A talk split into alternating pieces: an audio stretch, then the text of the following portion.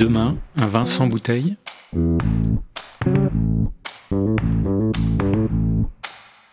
Bonjour à toutes et à tous. On est sur Radio Vino. Et si on parlait de notre petit problème de bouteille? Alors Radio Vino existe, vous le savez, depuis déjà 7 ans. Et ça fait 7 ans qu'on réfléchit à l'environnement, à l'écologie, à la vigne et à la bouteille.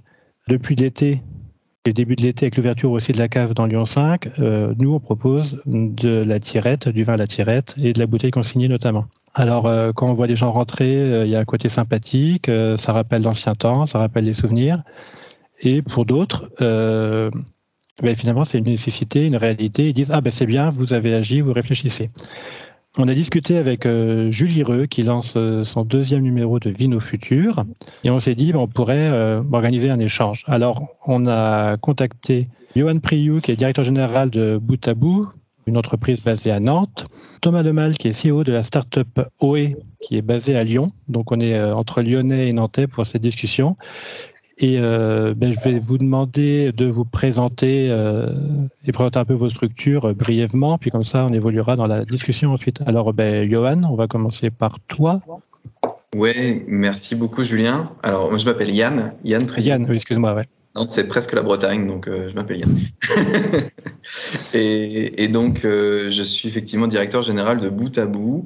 Bout à Bout, c'est un, une filière, on opère une filière de réemploi de bouteilles. Ça a été créé en 2016 au départ sous un format associatif euh, par Célie Couchet, qui est toujours dans l'entreprise et qui est présidente de l'entreprise. Et puis, euh, et puis le, dispositif a grandi et aujourd'hui, on a constitué une entreprise pour opérer la filière de réemploi des, bouteilles. Donc, on est ravi de votre invitation et de pouvoir euh, présenter un peu en détail ce qu'on propose aux viticulteurs et à l'ensemble du monde du vin. Donc, euh, vous ne faites pas de vin, vous? Effectivement, nous, on, est opérateur de filière. Donc, nous, on accompagne les, viticulteurs, les producteurs de vin dans la, dans la transition vers des emballages, des bouteilles réutilisables. Ça, c'est un premier, un premier axe de notre, de notre métier. Le deuxième, c'est de développer le réseau de collecte et surtout les points de récupération où les consommateurs peuvent rapporter les bouteilles avec toute la communication euh, pour les consommateurs, pour les informer euh, des bienfaits euh, du réemploi, mais aussi de là où ils peuvent acheter et où rapporter leurs contenants. Et puis notre, notre troisième euh, métier, euh, qui est le métier opérationnel industriel, c'est qu'en fait, on, nous, on collecte des bouteilles euh, sales, enfin des bouteilles vides, euh, qui ont déjà été utilisées, on les trie par format, et puis ensuite, on, on, on organise le lavage. Et là, on est en train d'investir un, un, gros site de lavage sur, sur la région nantaise pour pouvoir effectivement proposer une, une deuxième vie aux bouteilles, voire plus. et donc, en fait, derrière, on revend des bouteilles à des vignerons, à des brasseurs, à des, à des gens de la, du jus euh, euh, pour qu'ils puissent les réutiliser. Donc euh, voilà, c'est vraiment ça. Et notre, notre rôle, c'est vraiment de faire tourner le, le, le, système et d'être opérateur de filière. Thomas, de ton côté, toi, tu parles bouteille, tu parles vin. Oui, merci pour votre invitation. Merci, Julien. donc, moi, je suis cofondateur de OE, OE pour onologie, et OE parce que OE, OE, on veut être une marque qui, qui bouge les lignes dans l'univers du vin. Euh, on est animé par une grande cohérence de bout en bout et donc tous nos vins sont des vins bio, vegan, zéro pesticide, produits par des petits viticulteurs et viticultrices de toute la France. Mais au-delà du vin qu'on a consommé, on a attaché une grande importance à tout l'aspect packaging et donc tout est recyclé, recyclable, naturel, encre végétale, euh, le plus simple possible, des cartons les plus fins possibles, etc. Et on est euh, le premier acteur dans le vin à avoir relancé la consigne au national euh, avec tout l'ensemble du réseau consigne, y compris bout à bout. Voilà, c'est intéressant. Il y, a, trois ans, quand moi je travaillais sur le sujet, on m'a dit mais tu fais fausse route, ça ne marchera pas. La filière vin n'est pas structurée pour ça. Et pour autant, maintenant, on voit que d'autres s'y mettent, que ça a du sens. Et on est ravi d'essuyer les plâtres, de montrer la voie aussi avec l'ensemble des, partenaires. Et après, juste euh, pour finir sur OE, au-delà du contenu et du contenant, on veut être aussi cohérent dans la manière de construire l'entreprise en faisant de la réinsertion de personnes avec un handicap euh, au sein de l'équipe, euh, en étant transparent sur le salaire, à l'énergie renouvelable, dans une banque éthique, etc., etc. Toujours en mouvement pour faire le bien par le bon. On croit vraiment que l'entrepreneuriat, c'est un énorme levier pour répondre aux enjeux de société. Et donc, c'est ça, euh, c'est ce à quoi on veut contribuer au travers d'OE. Donc là, il y a des faiseurs, il y a des acteurs euh, du monde du vin et de la bouteille. Et puis, dans ce monde-là, il y a des gens qui cherchent, qui creusent, qui fouinent, qui vont chercher des petites infos et qui essaient de communiquer auprès du public et des professionnels. Donc toi, Julie, ton rôle, euh, c'est quoi là-dedans et t'en es où de tes recherches et tes réflexions? Alors moi, mon rôle, c'est, bah, je suis journaliste, donc mon rôle, c'est d'observer et de transmettre les infos, d'expliquer, de vulgariser, de sensibiliser, d'informer, de dénoncer éventuellement. Euh, et donc j'ai créé bah, Vino Futur euh, vraiment pour se projeter sur le futur du vin. Et euh, enfin voilà, le projet de Vino Futur, c'est de penser à 2072, donc dans 50 ans, donc à très long terme. Et c'est vrai que quand on réfléchit à ça, il y a plein, plein, plein, plein d'aspects à aborder. Et euh, dans le contexte actuel, euh, la question qui revient, qui est, apparue dans le fil de mes recherches, c'est vraiment l'impact de la filière vin euh, sur l'environnement. En fait, le vin, enfin, les vignerons sont en première ligne hein, sur le, front du changement climatique, donc ils, subissent le changement climatique. Et ça, tout le monde en parle et on en est tous conscients, je pense. Et on en a eu, il y a eu plein d'articles, enfin, il y a plein de choses qui se sont mis là-dessus. mais par contre, la question de euh, comment la filière vin peut contribuer à atténuer le changement climatique en diminuant son impact, ça c'est encore des trucs, euh, des aspects qui sont un peu nouveaux quoi. Et euh, c'est assez technique, enfin c'est assez technique, oui c'est assez technique, c'est assez compliqué, puis c'est parfois un peu contre-intuitif. Et c'est vrai que quand on creuse bah, la question de l'impact du vin, euh, sur le sur l'environnement euh, et donc on parle d'émissions carbone, enfin tous ces sujets-là. Euh, il y a la question de la bouteille en verre à usage unique qui apparaît assez rapidement comme à la fois un, problème et en même temps un levier assez énorme pour bah, pour diminuer cet impact-là. et enfin clairement aujourd'hui c'est un des un des impacts du vin, enfin des lieux du vin, quand on regarde toute la vie d'une bouteille de vin, bah déjà si on réfléchit au packaging, à la bouteille, comment elle est fabriquée, euh, combien de fois on peut l'utiliser, comment elle est transportée, etc. Déjà si on agit là-dessus, ça peut avoir un impact énorme et c'est hyper important pour, euh, bah, pour avoir du vin en 2072, hein, pour faire euh, super court. Quoi. Voilà, je ne sais pas si les autres sont d'accord avec moi, mais voilà, il y a plein d'autres aspects, hein, mais c'est vrai que la bouteille, c'est important et en même temps, c'est un objet du quotidien. Donc, on a tendance à l'oublier. Voilà, elle est là, c'est tellement banal, c'est tellement habituel, on a tous l'habitude de, la jeter, de trier, etc. On a l'impression de faire ce qu'il faut, donc on se pose plus trop de questions sur cet objet, sauf certains, voilà, qui, euh, bah, qui réfléchissent un petit peu. Euh, je sais pas, peut-être qu'il y, en a un des deux là qui peut nous expliquer euh, pourquoi je la juste... Ouais.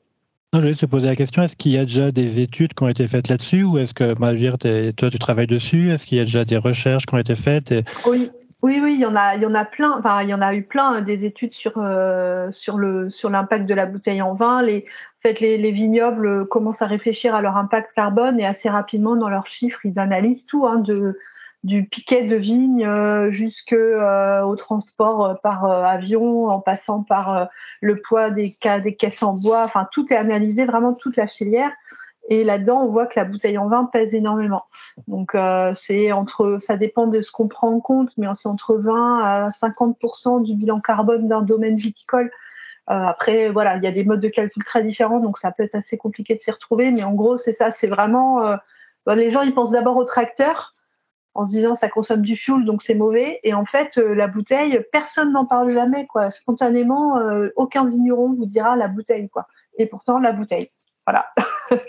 Ouais, pour, pour, pour, rebondir, merci Julie, c'est vrai. En fait, le, contenant en verre, le, flacon bouteille en verre, il est, euh, présent dans notre quotidien depuis toujours. Et effectivement, on a, appris depuis tout jeune à, le recycler. Euh, et, comme quoi, été un geste, bon, un bon geste pour la planète, ce qui est, ce qui est vrai.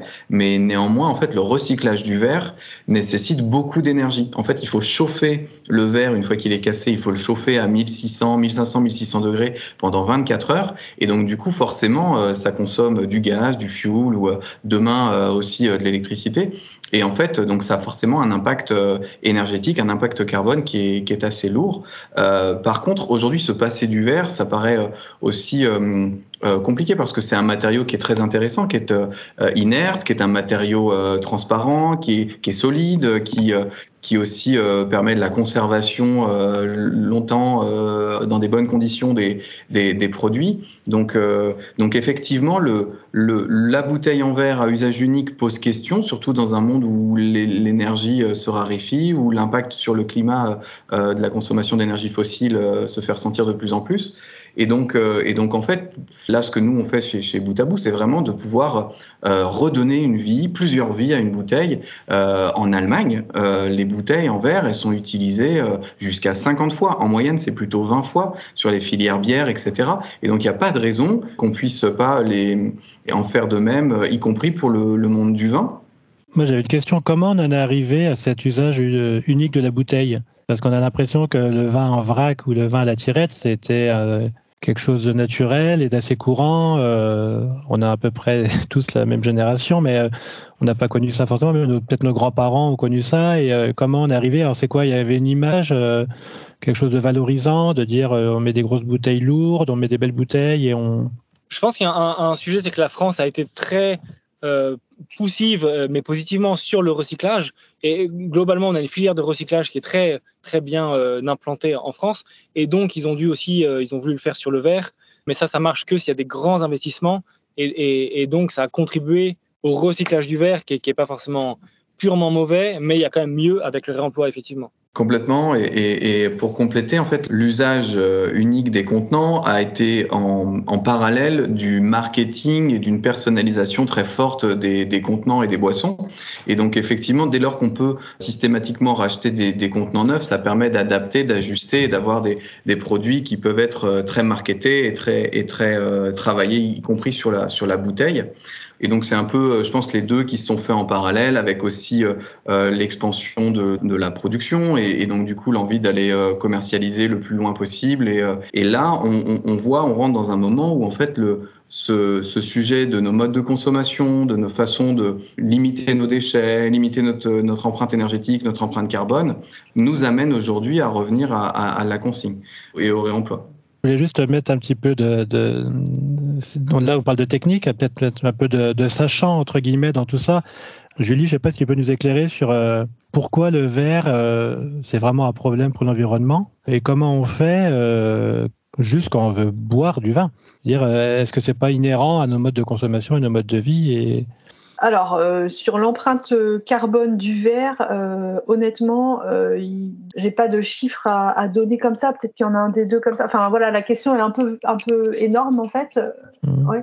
Moi, ce que je peux vous dire, c'est que pour, pour refondre du verre, ça va être un peu technique, mais il faut entre 1 et 2 MWh d'énergie c'est une quantité d'énergie qui est importante. Effectivement, pour produire euh, cette énergie, on peut utiliser du fuel, on peut utiliser du gaz. La plupart des, fours maintenant sont à des mix euh, four, euh, fuel ou, gaz. Et donc, effectivement, ça consomme beaucoup d'énergie fossile. Et on considère qu'une bouteille qui va faire 500 grammes émet 350 grammes de CO2. Alors, je ne sais pas si le, côté, le côté CO2 parle à tout le monde, mais, mais, en tout cas, ça émet, émet une certaine quantité de CO2. Peut-être que Thomas, tu as des chiffres différents. Hein. Voilà, c'est des, chiffres qu'on sort de, de l'ADEME, de ces dispositifs-là. Et en fait, il y a cet aspect environnemental et en parallèle, euh, on, se parle là, on est en, novembre, euh, bientôt en novembre 2022, on, on, est aussi dans un contexte où le prix de l'énergie, en complément de son, son aspect euh, euh, polluant et impactant sur le climat, euh, rend le modèle économique, ne serait-ce que, de, sourcing et de production des contenants verts, euh, de plus en plus cher. En fait, on voit les, les, producteurs, les viticulteurs ont, du mal aujourd'hui à, payer le même prix qu'ils payaient l'année dernière parce que l'énergie a un impact extrêmement fort dans le prix euh, du flacon de verre. Peut-être un autre sujet aussi qu'on n'évoque euh, pas, mais un autre bénéfice du réemploi, c'est que même si 100% du verre est recyclable, dans une bouteille neuve, il y a toujours besoin de matière neuve. Donc, dans une bouteille sombre qu'on appelle chêne, c'est 20% minimum de matière neuve. Dans une bouteille transparente, c'est 80%. Et donc, la matière neuve, c'est du verre neuf, c'est de la silice neuve, qui est une matière non renouvelable. Donc, assez mécaniquement, le, réemploi et la consigne sont, sont nécessaires. Quoi. Euh, donc, il faut vraiment euh, qu'ensemble, la filière vin euh, fonce vers cette voie-là. Et il y a un dernier aspect aussi, plus social peut-être, sur la métropole de Lyon, par exemple, quand on met une seule bouteille à recycler, ça coûte 5 centimes à la métropole. Et donc, si le réemploi se déploie, bah, c'est autant d'argent économisé par les métropoles qu'elles peuvent investir ou baisser dans les impôts. Euh, mais c'est un autre vrai grand bénéfice. Il y a un aspect aussi euh, qui est un peu euh, surprenant quand on commence à creuser ces histoires de bouteilles, c'est que alors on se dit que la bouteille en verre, euh, c'est génial pour euh, conserver le vin. Enfin c'est vrai, aujourd'hui on n'a pas inventé mieux que ça objectivement. Euh, la bouteille en plastique, les bibes, enfin voilà, il y a plein d'autres alternatives. mais il n'y a rien qui soit aussi performant que, le, que la bouteille en verre. Par contre, il n'y a pas forcément besoin qu'elle pèse un kilo ni même 800 grammes, ni même 600, etc. Euh, et, et, en fait, on se rend compte que euh, y a derrière tout ça des, questions qui sont vraiment uniquement des raisons de marketing. C'est vraiment que du marketing, quoi. Donc les domaines qui, euh, en fait, ont plusieurs types de bouteilles, d'une bouteille assez légère à une bouteille assez lourde, et donc les vins haut de gamme vont être mis dans des bouteilles lourdes, mais sans aucune raison. Il sera pas mieux conservé, il, durera pas, la bouteille durera pas plus longtemps, etc. C'est vraiment uniquement un code, un message qui est envoyé euh, euh, au consommateur qui lui dit ça c'est mon vin cher et c'est mon vin euh, le, meilleur quoi. Et c'est inutile, c'est dangereux parce que je veux dire il y a quand même aussi des pros derrière qui les travaillent quoi, donc qui doivent les servir etc. Et en plus il faut les transporter peut-être parfois autour du monde etc. Et ça clairement c'est un truc qui Enfin, il y a de plus en plus de professionnels euh, qui dénoncent ça, enfin, des gens comme Jancis Robinson euh, euh, en Angleterre, qui a carrément commencé à intégrer le poids des bouteilles dans les critères de notation. Elle note les vins, comme plein de critiques de vin, et elle met le poids des bouteilles, ça pénalise la note si jamais la bouteille est trop lourde et de façon injustifiée. Et il y a aussi au Québec, au Canada, la SAQ, enfin voilà, ils mettent, ils mettent des, des, des, limites sur le poids parce que en fait, c'est inutile. Voilà. Donc après, je sais qu'il y a des questions de poids minimum pour pouvoir euh, laver la bouteille sans qu'elle casse. Donc euh, voilà, il y a, y a, une limite. Euh, enfin bref, il y a un équilibre à trouver, quoi. Mais bon, mais vous avez, enfin, tu as absolument raison, Julie. En fait, le, les bouteilles très lourdes nécessitent beaucoup de matière et de matière vierge, comme le disait Thomas, et a fortiori plus d'énergie que, que, des bouteilles plus légères. Je crois qu'il y a une tendance euh, du, des producteurs de verre à essayer d'alléger les contenants. Et en même temps, euh, c'est ce que tu disais à la fin, c'est que euh, trop alléger des, des, des, bouteilles en verre, ça, ça, empêche leur réutilisation. En fait, on, on, vient à, à avoir des, des, contenants qui, qui, vont être très fragiles et, on sait que le verre a ce qu'on appelle une mémoire des chocs. Et donc, en fait, nous, quand on reçoit des bouteilles extrêmement légères et qu'on qu'on veut les, les relaver les remettre en, en circulation, elles peuvent soit casser dans les machines de lavage ou euh, pire, casser sur les, sur les chaînes d'embouteillage euh, des, viticulteurs ou des, ou des brasseurs. Et donc du coup, euh, on a quand même besoin d'avoir un contenant avec une certaine solidité pour pouvoir le réutiliser. Et en même temps, même si le contenant est un petit peu plus lourd qu'une bouteille extra légère, on a un impact environnemental qui est vraiment au bénéfice de la réutilisation. Il faut voir que quand on réutilise des contenants, on a un, bénéfice qui, qui, grandit au fur et à mesure de, la, de leur réutilisation.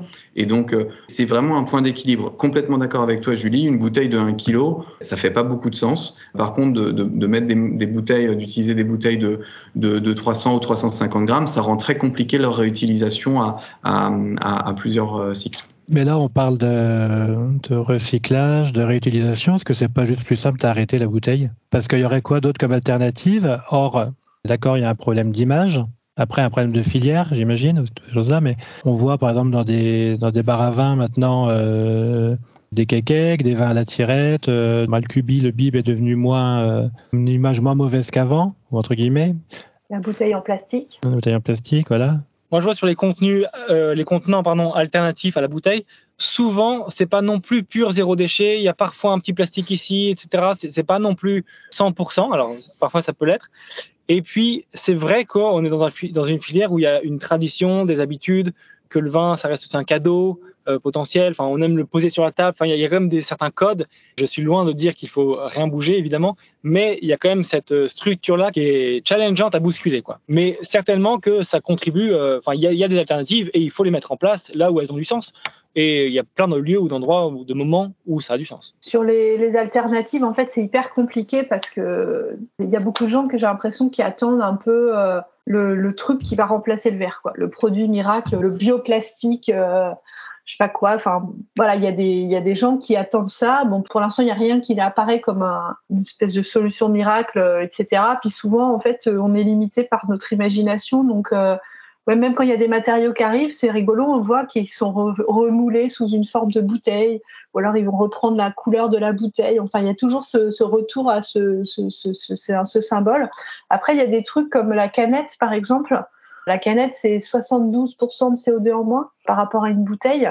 Par contre, c'est vrai que voilà, les filières de recyclage, euh, c'est pas toujours euh, au top. Et puis, il faut pas oublier que euh, ça s'exporte et que on peut pas non plus regarder que ce qui se passe en France. Il y a d'autres pays où les filières sont différentes, etc. Et en plus, avant de voilà, la canette c'est l'idée d'une consommation individuelle. Et même si euh, ça peut avoir du sens, euh, voilà, d'avoir un vin adapté à chacun, c'est un peu le contraire d'une bouteille de vin qui porte quand même l'idée de partage et de convivialité. Et ça, c'est quelque chose aussi qu'il faut pas oublier. La bouteille de vin, hein, c'est pas juste un, un contenant bête et méchant. Enfin, il y a aussi des, choses derrière et des moments et des symboles, etc.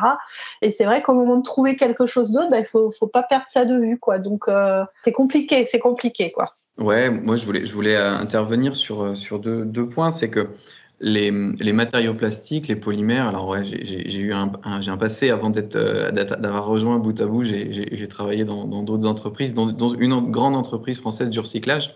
Euh, et, les matériaux plastiques, les matériaux biosourcés, etc., le fait de pouvoir euh, garantir euh, aucune interaction entre le matériau et le produit, aujourd'hui c'est extrêmement difficile et ça pose de plus en plus de questions sur le, les polymères d'une part, et puis d'autre part sur les polymères biosourcés. On peut faire d'excellents plastiques non recyclables avec de la canne à sucre ou, ou, ou d'autres matières premières. Donc il faut, faut être vigilant sur la partie des matériaux biosourcés et sur leur capacité à, dans l'image d'Épinal qu'on peut en avoir, à se recycler à l'infini, etc. Ça n'est, pas du tout le cas. Euh, il y a des, voilà, c'est ça c'est un, un, point que je voulais rajouter. Et puis le deuxième, euh, tu, parlais Julie de la, bouteille, de la canette en aluminium ou de la calette euh, qui peut, qui peut aussi faire son moins sur des marchés français, quoique ça arrive, mais surtout sur des marchés euh, anglais, anglo-saxons ou autres, euh, sur, le, sur de la canette euh, alu pour du vin. Premièrement, il y a toujours une pellicule, ou il y a souvent une pellicule plastique pour pour euh, protéger, euh, là encore, un contact entre le, le, le métal et puis le, produit.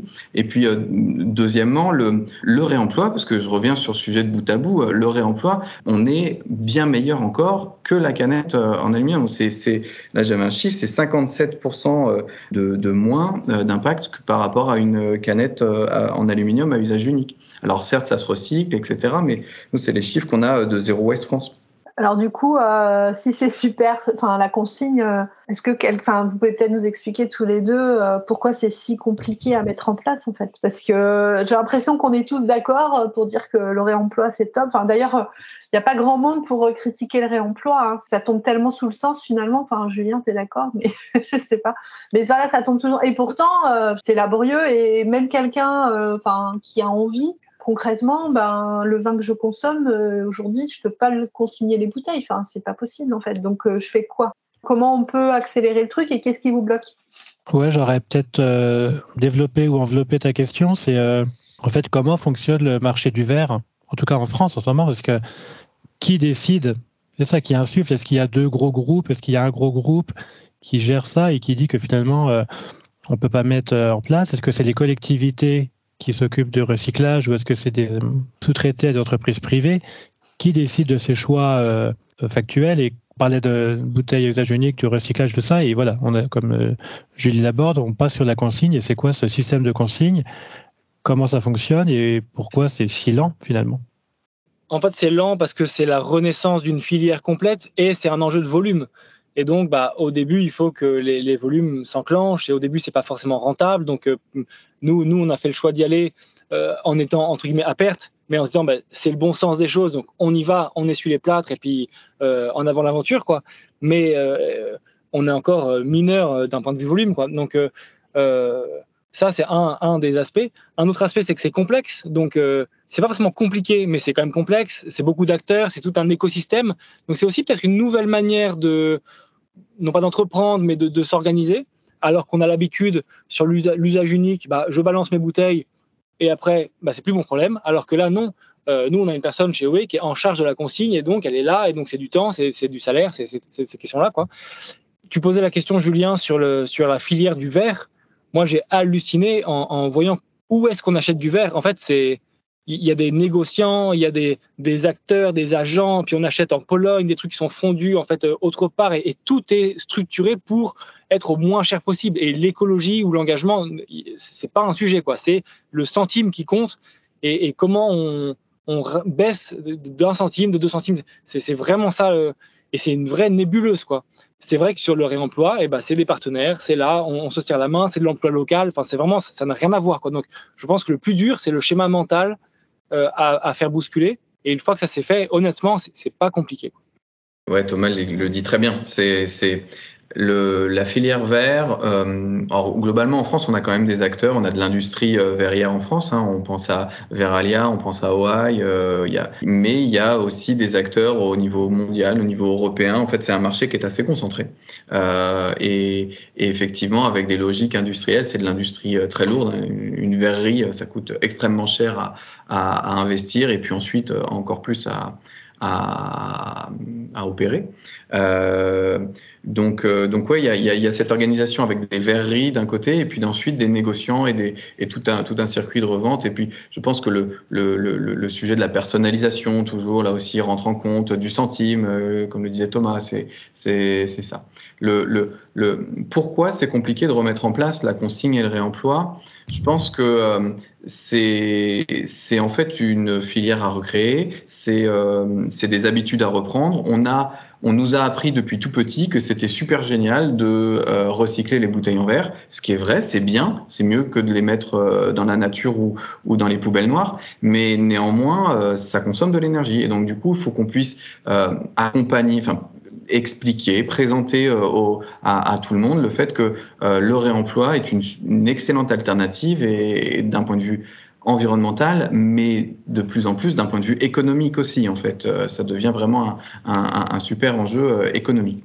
Il y a ça. Après, le point du pour le consommateur, c'est que ça nécessite de changer ses habitudes. Oui, il faut que je pense à rapporter mes bouteilles quand je retourne au magasin, quand je retourne chez mon caviste mais c'était comme ça que ça fonctionnait il y a quelques, décennies. Donc, euh, je pense pas qu'on qu soit moins capable de s'organiser sur ces, sur ces questions-là. Et puis, je pense que ça donne aussi un autre rapport à notre façon de consommer, à notre façon de, de pouvoir échanger avec les commerçants, de pouvoir euh, aussi, euh, quelque part, contribuer euh, sans que ça nous coûte de l'argent, mais de contribuer à un, bien commun, à, essayer de faire des gestes pour la planète.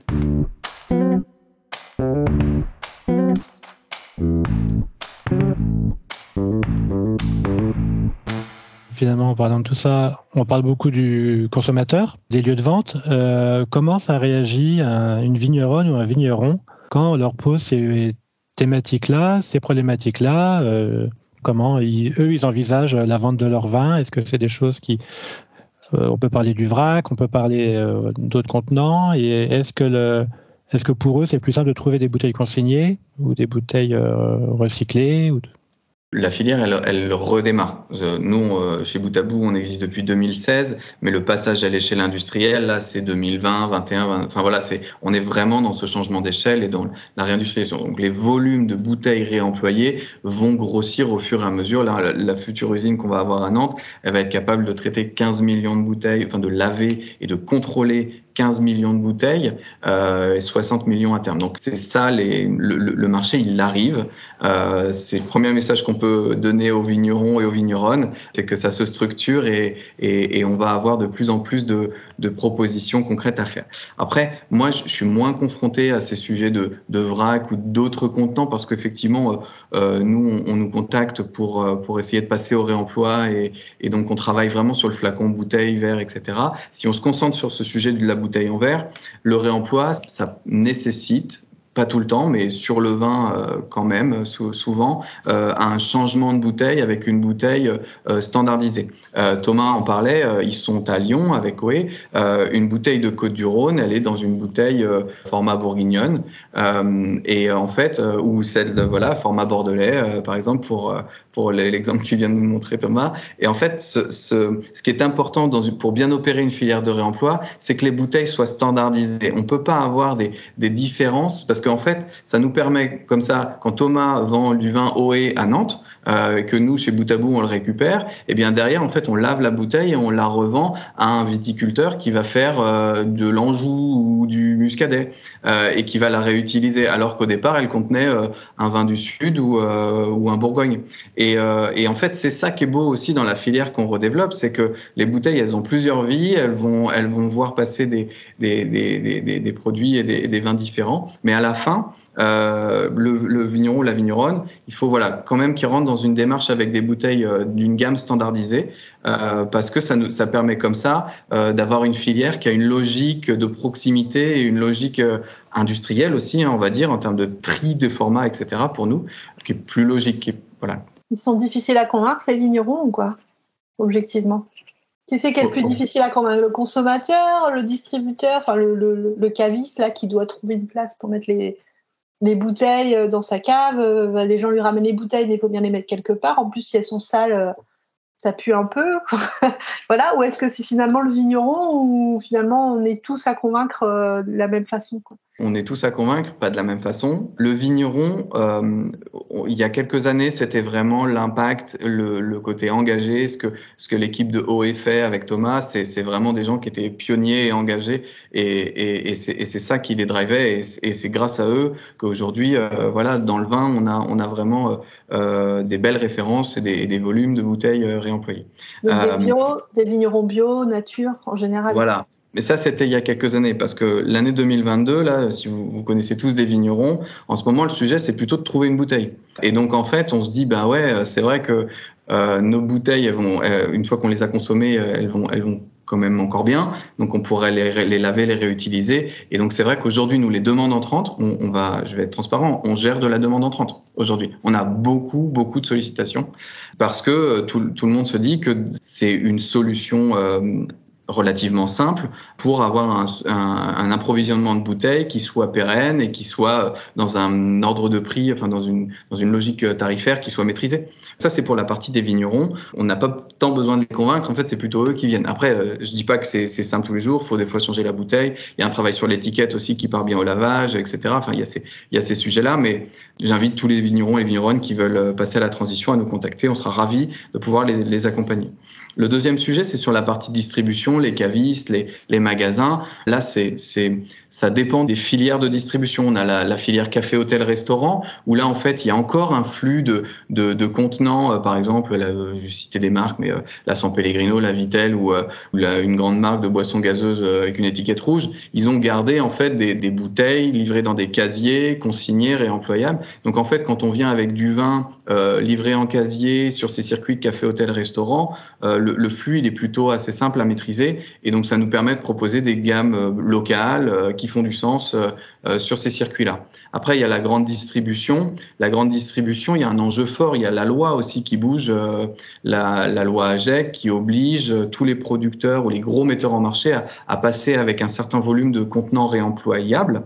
Et donc la grande distribution bouge, les lignes bougent, à la fois parce que ça permet de faire revenir des consommateurs qui vont apporter leurs contenants, mais aussi parce que euh, bah, quelque part c'est euh, une façon aussi pour eux de s'engager, de montrer qu'ils sont engagés aussi euh, pour l'environnement.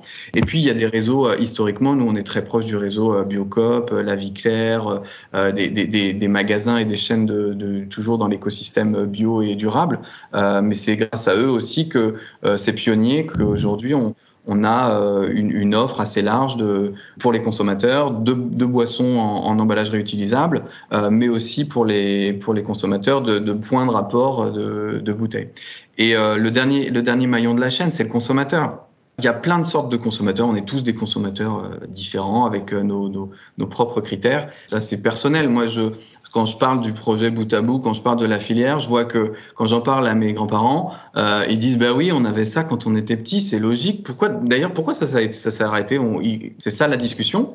Et puis quand j'en parle avec euh, des gens euh, plus jeunes, autour de 15, 20 ans, en fait, il y a, une vraie sensibilité à, l'environnement, à l'économie circulaire, à l'impact, au sens Et en fait, ça, ça parle aussi beaucoup. Alors, certes, c'est peu développé et on a besoin de, restructurer les choses, mais j'ai envie de dire, il y a tous les feux sont au vert pour qu'on puisse euh, repasser euh, à, une, consigne, à une réutilisation euh, standardisée des, contenants en verre. C'est Thomas, j'aurais bien aimé avoir ton, point de vue pratico-pratique en fait sur le quotidien de ta boîte en fait comment ça se passe concrètement Est-ce que, es, euh, est-ce que les gens sont interpellés? Est-ce que c'est facile à mettre en place dans la logistique même? Parce que c'est... Ouais, nous, il y a une chose qu'on a réussi à faire qui, nous a aidé à déployer, c'est qu'on a rendu toutes nos bouteilles consignables. Mais toutes ne sont pas consignées. Donc, on n'a pas mis de contraintes à la consigne. Et euh, on voit que le, frein, c'est souvent que les, points de vente, bah, c'est compliqué pour eux, ils n'ont pas la place. Donc ça prend du temps. Ça prend de, il faut les évangéliser, il faut les accompagner, et, et ça prend du temps. Et donc ce qu'on fait, euh, c'est qu'on on est rentré ou on continue à rentrer chez certains acteurs. Et après, bah, l'équipe est là pour les former, pour montrer que c'est possible, leur donner les enjeux, leur donner les chiffres qu'on a évoqués ensemble tout à l'heure, etc.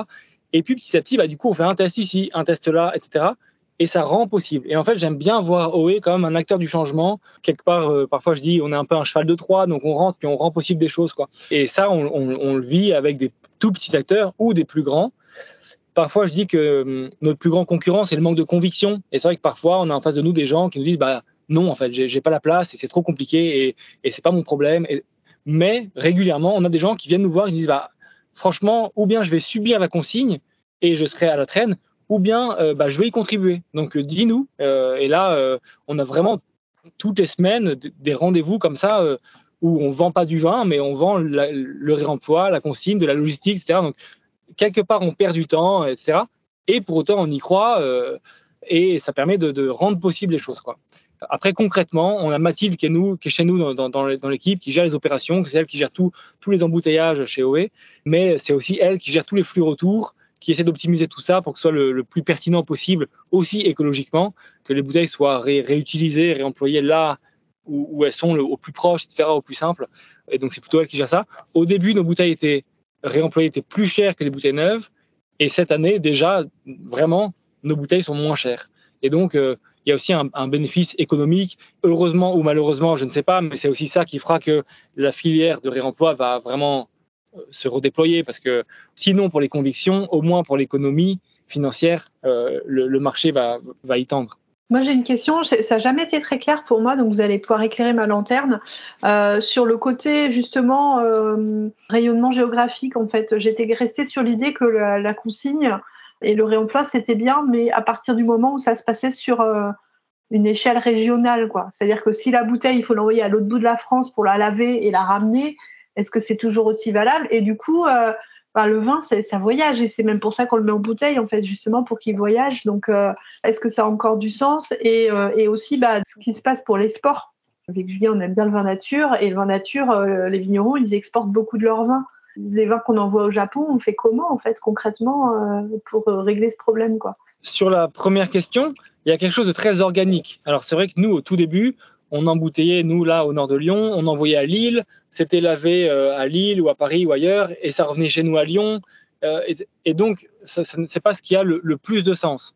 Mais il y a quelque chose de très organique, c'est-à-dire qu'une fois que les volumes seront présents, une fois que d'autres acteurs vont s'y mettre, eh bien, la bouteille part de Lyon à Lille, elle est lavée à Lille, peut-être réutilisée à Lille par quelqu'un qui fait de l'huile d'olive euh, ou qui fait autre chose. Voilà, euh, cette, huile-là va partir à Nantes euh, et hop, et, les flux vont vraiment se, vraiment quelque chose d'organique, quasi nat naturel. Ça, va vraiment s'optimiser. Au tout départ, c'est peut-être pas l'optimum. Pour autant, je pense que même si c'est pas optimum, ça reste quand même déjà mieux ou moins pire. Et après, c'est vraiment qu'un enjeu de volume quelque part. Après, sur la partie export, j'ai le sentiment qu'il faut quand même que dans les pays où on exporte, que les réemplois se mettent en place, parce que ça me paraît nécessaire. Mais la question subsiste, effectivement, y compris pour le poids des bouteilles et le transport. Euh... Après, on peut transporter la voile maintenant, ou en tout cas dans, dans un futur proche. Justement, je me posais la question, est-ce qu'il y a une réflexion euh, européenne à ce niveau-là, justement, de dire euh, bah, tout ce qu'on fait en local, c'est très bien, mais l'impact sera, vraiment consistant oui, surtout si on arrive à... des acteurs, euh, tu disais tout à l'heure, Yann, c'était des acteurs euh, énormes Du coup, ils peuvent agir à un, voilà, un verrier, ils peuvent, ils peuvent avoir, s'ils prennent la décision de se lancer là-dedans, ils peuvent avoir un impact global euh, assez fort, quoi. Non, c'est rêver d'imaginer ça. Ça passera forcément par des acteurs locaux. Je pense que c'est très connecté au type de produits consommés, au circuit de consommation et à, une approche qui est plus liée aux marques et aux produits qui sont mis sur les marchés qu'à ceux qui vendent les contenants au départ en fait, les, logiques de filière, elles, sont, euh, elles, englobent l'ensemble des acteurs du, système. Mais nous, au quotidien, c'est avec des producteurs de boissons et des magasins ou des circuits de distribution que l'on travaille de façon à pouvoir opérer la filière de réemploi, même si effectivement les acteurs du négoce, des bouteilles ou des verriers font partie de l'écosystème et, certains, pas tous, mais euh, certains euh, commencent à vraiment endosser le sujet et puis, euh, et puis à, le, à, le, porter comme un vrai levier pour développer leur, euh, leur activité. Juste la question du, au niveau européen, en fait, euh, il y a des pays où la consigne, le réemploi est encore implantés, avec euh, en particulier les, les, pays qui consomment beaucoup, enfin, voilà, la Belgique, l'Allemagne, euh, même si euh, les taux de consigne ou de réutilisation peuvent varier, mais voilà, nous on a beaucoup étudié aussi ce qui se faisait en Suisse, on a étudié ce qui se faisait en Allemagne pour notre dispositif, enfin voilà, il y a, et donc il y a déjà des choses qui sont, qui sont en place.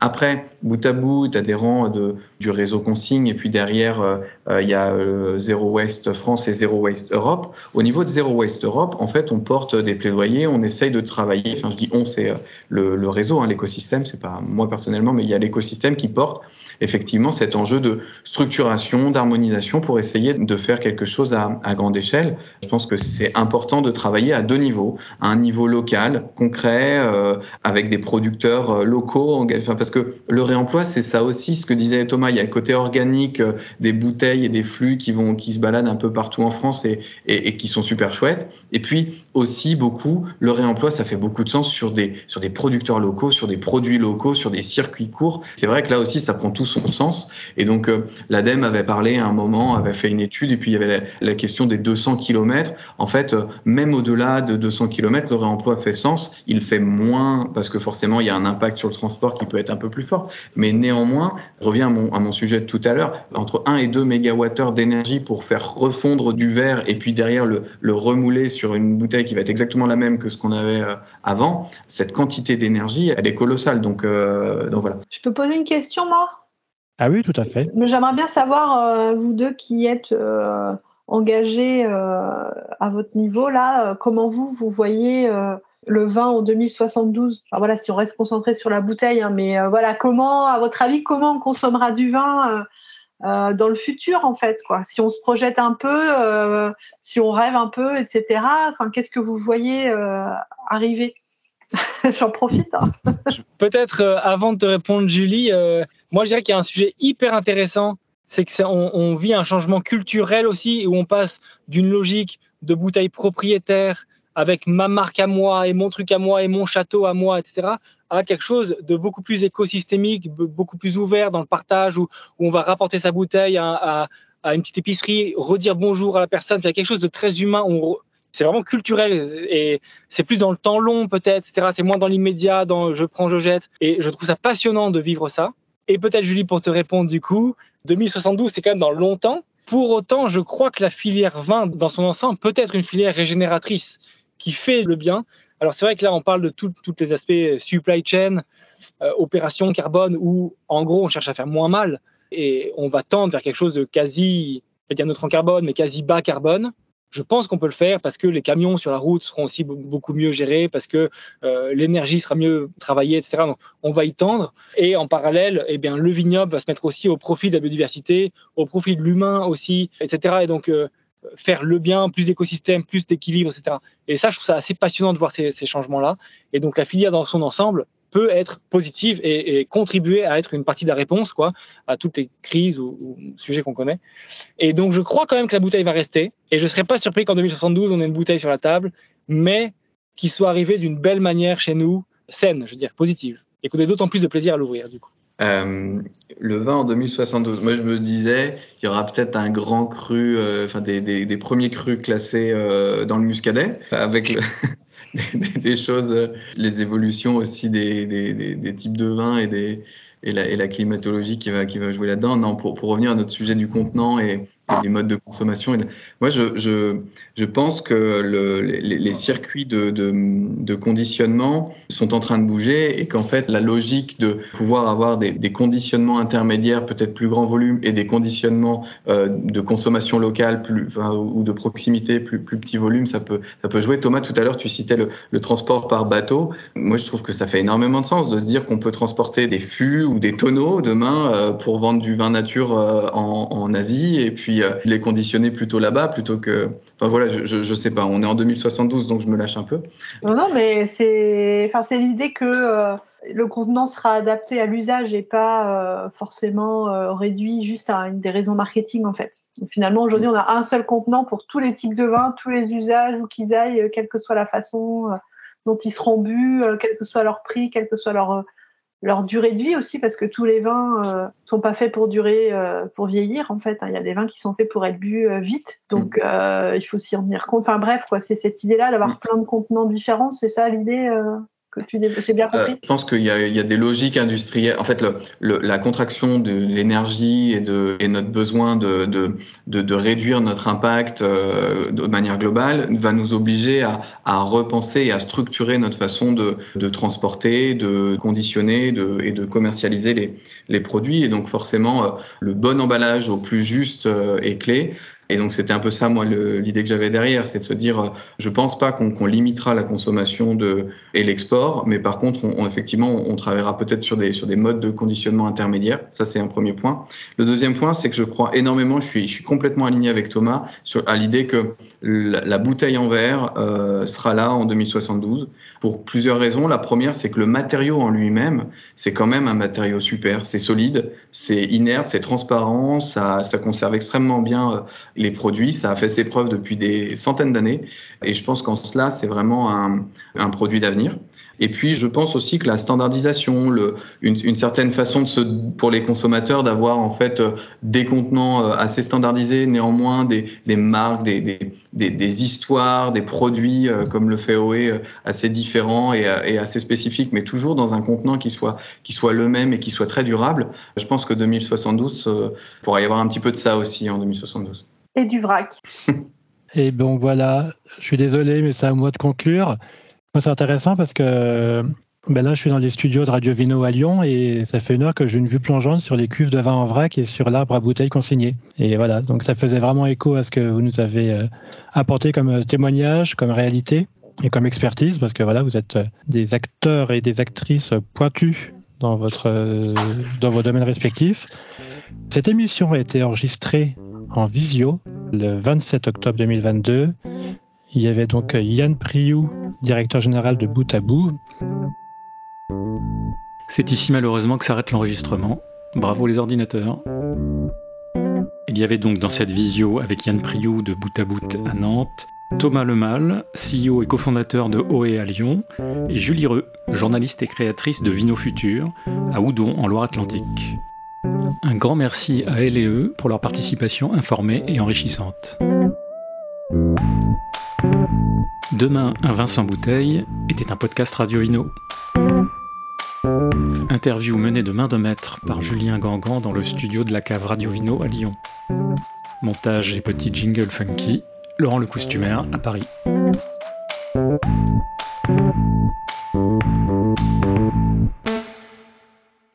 Bon, allez, on y va.